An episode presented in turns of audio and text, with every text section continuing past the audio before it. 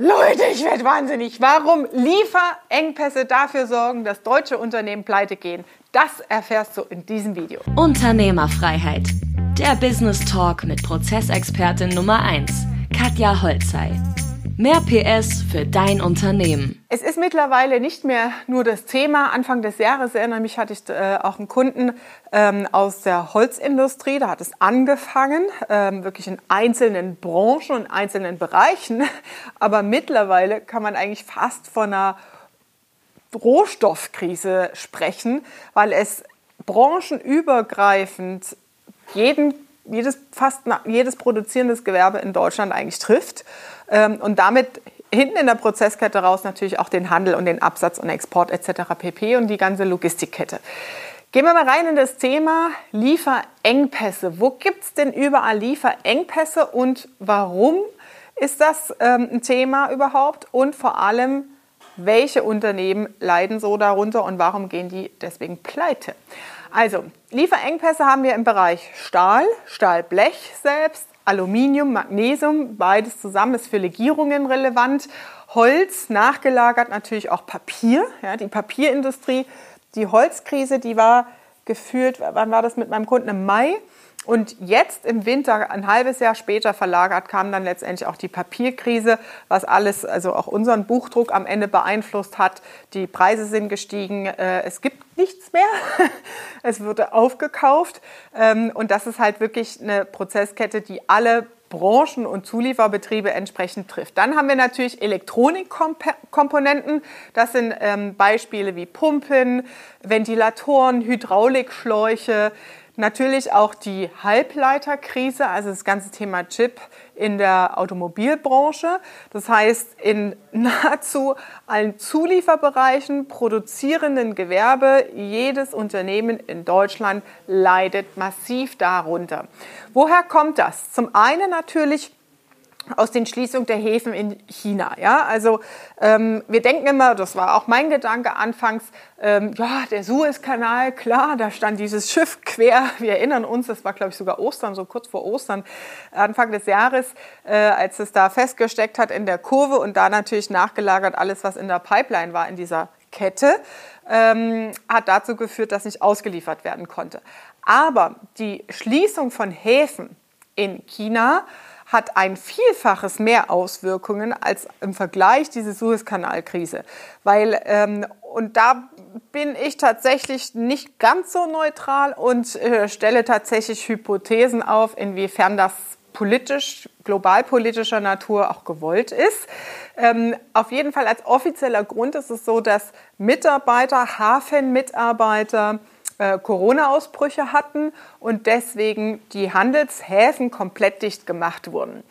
Ähm, dann gibt es natürlich einzelne produzierende Betriebe aus China oder in China, die selbst ähm, ihre Produktionsvolumen auf ein Drittel reduziert und gedrosselt haben.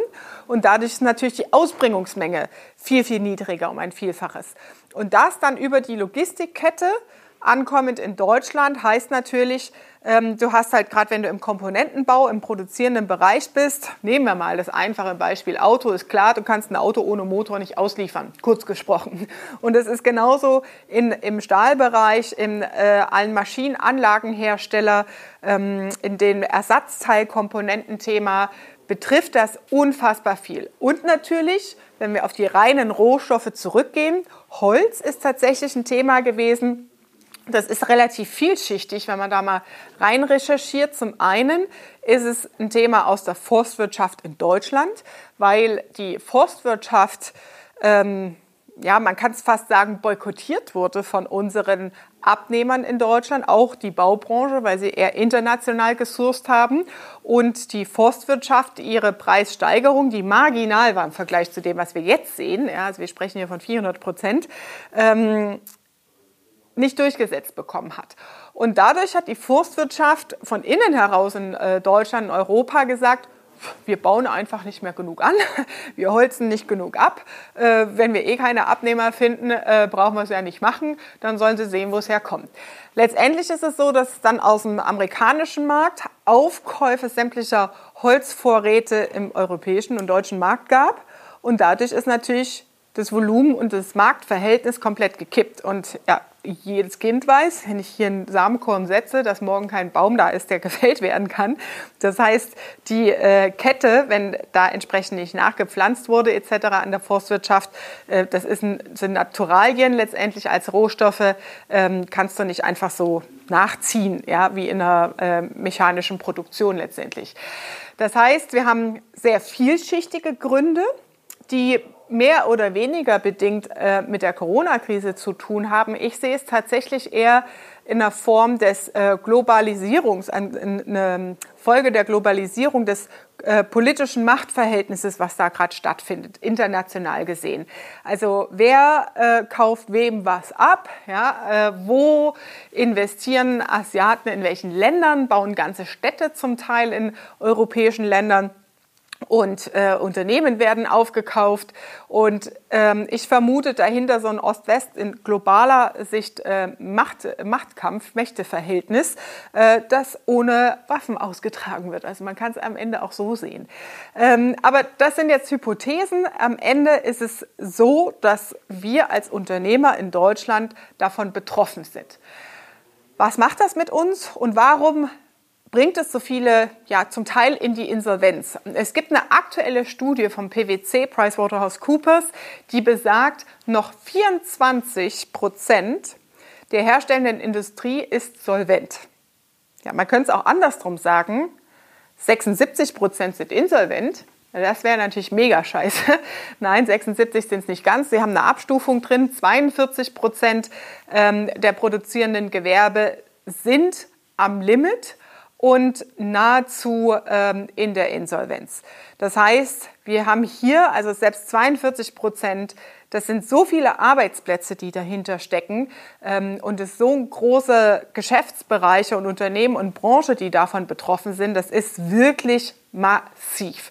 Und das bedeutet, wenn wir es mal ähm, aus der Produktion heraus in Logistikbereichen anwenden als Fallbeispiel, ähm, in, äh, in, wir haben in Mannheim einen extrem großen Binnenhafen, einer, ich glaube, der drittgrößten mit ähm, in Deutschland. Das heißt, wir haben eine sehr hohe Umschlaghäufigkeit von Containern.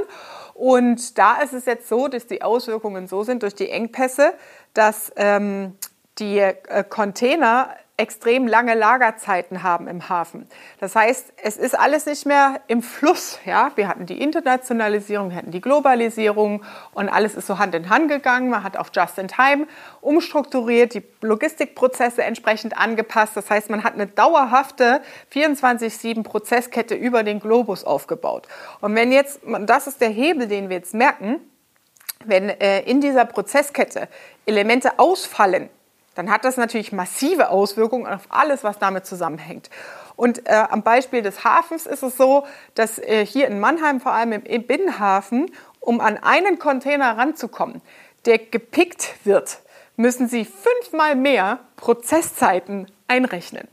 Und das ist richtig, richtig hart. Also man muss sich das wirklich mal durchdenken, was das bedeutet. Das heißt, der Container, der gebraucht wird, der ausgeliefert werden soll, das ist wie so ein Tetris-Spiel, kann man eigentlich beobachten, ähm, mit den einzelnen Boxen, die hin und her geschoben werden. Aber fünfmal mehr muss quasi umgeschichtet werden, um ein Ziel ins äh, Tor zu bringen letztendlich oder einen Container auslieferfähig zu haben.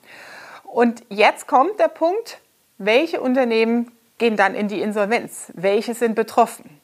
Wenn du noch nie dich mit Prozessoptimierung beschäftigt hast, mit deinen Produktionsabläufen gar keine Strukturen hast, absolvst im Tagesgeschäft, gibt es sehr viel in kleinen mittelständischen Betrieben, dass die Strukturen tatsächlich fehlen, dann ist das tatsächlich ein Killer. Ja?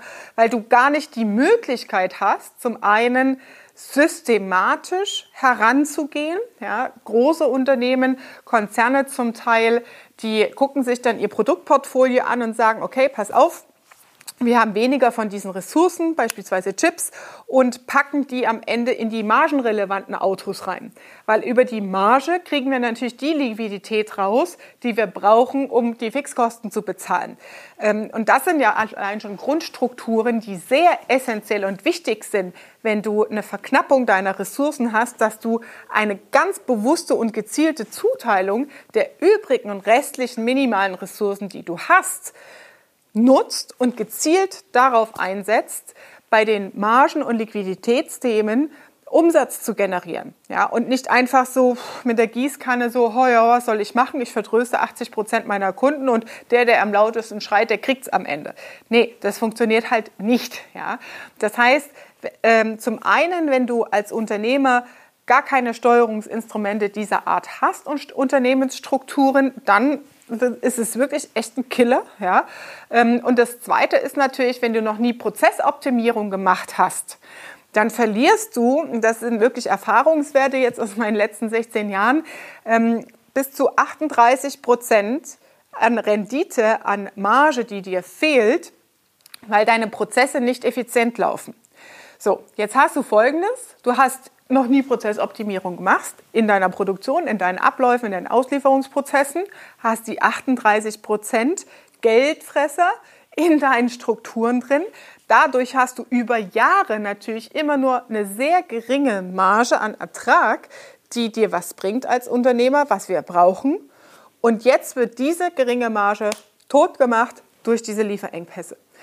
Und dann hast du auch keine Chance mehr. Das heißt, erstens, das ist, ich sage es immer wieder, Leute, ich könnte hier echt platzen ähm, äh, vor, ja, vor Informationen. Es ist der Wahnsinn, was da abgeht.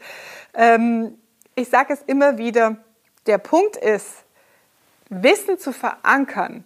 Wie strukturiere ich Prozesse? Wie mache ich eine Prozessoptimierung? Das geht nicht von heute auf morgen. Das heißt, wir verlieren gegen die Zeit. Wir verlieren nicht mehr gegen den Wettbewerb oder gegen den Markt. Wir verlieren gegen die Zeit, Wissen bewusst zu integrieren in die Unternehmensstrukturen, in die Abläufe und das Unternehmen zu systematisieren. Weil das braucht es letztendlich. Du kannst eine Firma extrem gut in Effizienz in drei bis sechs Monaten wirklich auf links drehen und umstrukturieren in eine Effizienz. Mit einem harten Fahrplan, mit einer starken Roadmap geht das. Aber die sechs Monate, die brauchst du. Und sechs Monate in so einer Krisensituation, wo die Lieferengpässe schon da sind, wo ja on top noch Probleme von außen aus den Marktgeschehnissen an dich herangetragen werden, das dann da zu machen, das ist halt wirklich einfach ein Killer. Ja? Und deswegen, ich kann mich echt immer nur wiederholen, wir verlieren nicht gegen den Markt, wir verlieren gegen die Zeit die Zeit, die uns fehlt, die wir brauchen, um effiziente Strukturen aufzusetzen, um auf dem Weg in die Digitalisierung, das braucht es am Ende, ja, um einen digitalen Workflow äh, zu haben, brauchen wir überhaupt erstmal einen Workflow. Ja? Das heißt, das Wissen auch im Unternehmen zu verankern, wie macht man das, wie steuert man, wie leitet man Kennzahlen ab, das ist die Quintessenz. Und das ist natürlich die Ursache, warum viele der herstellenden, produzierenden Betriebe da natürlich jetzt auch zu den 42 Prozent gehören, die wirklich am Existenzminimum gerade um ihr Überleben kämpfen, weil es zu spät ist.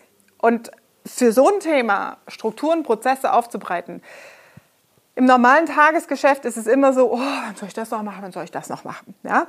Ähm, natürlich ist es eine strategische Entscheidung in der Unternehmerrolle zu sagen, ich kümmere mich jetzt drum. Weil den perfekten Zeitpunkt gibt es nicht. Wenn ich drüber nachdenke, mein, was meine Teilnehmer sagen, meine Bootcamp-Teilnehmer, meine Mentoring-Kunden, Katja, ich hätte das viel früher machen sollen. Ja, weil die Transparenz und der Blick darauf fehlt. Leute, kommt in die Pushen, kümmert euch drum, und am Ende, ihr müsst nicht zu mir kommen googelt, sucht, guckt die Videos an von mir, holt euch einen Online-Kurs, aber setzt euch auf den Hosenboden, kommt in die Unternehmerverantwortung und verkämpft euch für das Business, für das ihr angetreten seid und macht was draus. Weil genau diese Situation mit den Lieferengpässen zeigt uns, irgendwann kommt was von außen geflogen, da kommt eine Riesenkeule und dann kannst du gar nichts mehr machen. Also, Nutz deine Chancen, pack's an und leg los. Das war Unternehmerfreiheit. Der Business Talk mit Prozessexpertin Nummer 1, Katja Holzhey. Du willst keine Folge mehr verpassen, um dein Unternehmen mit PS auf die Straße zu bringen? Dann abonniere jetzt den Podcast und folge Katja auf Instagram.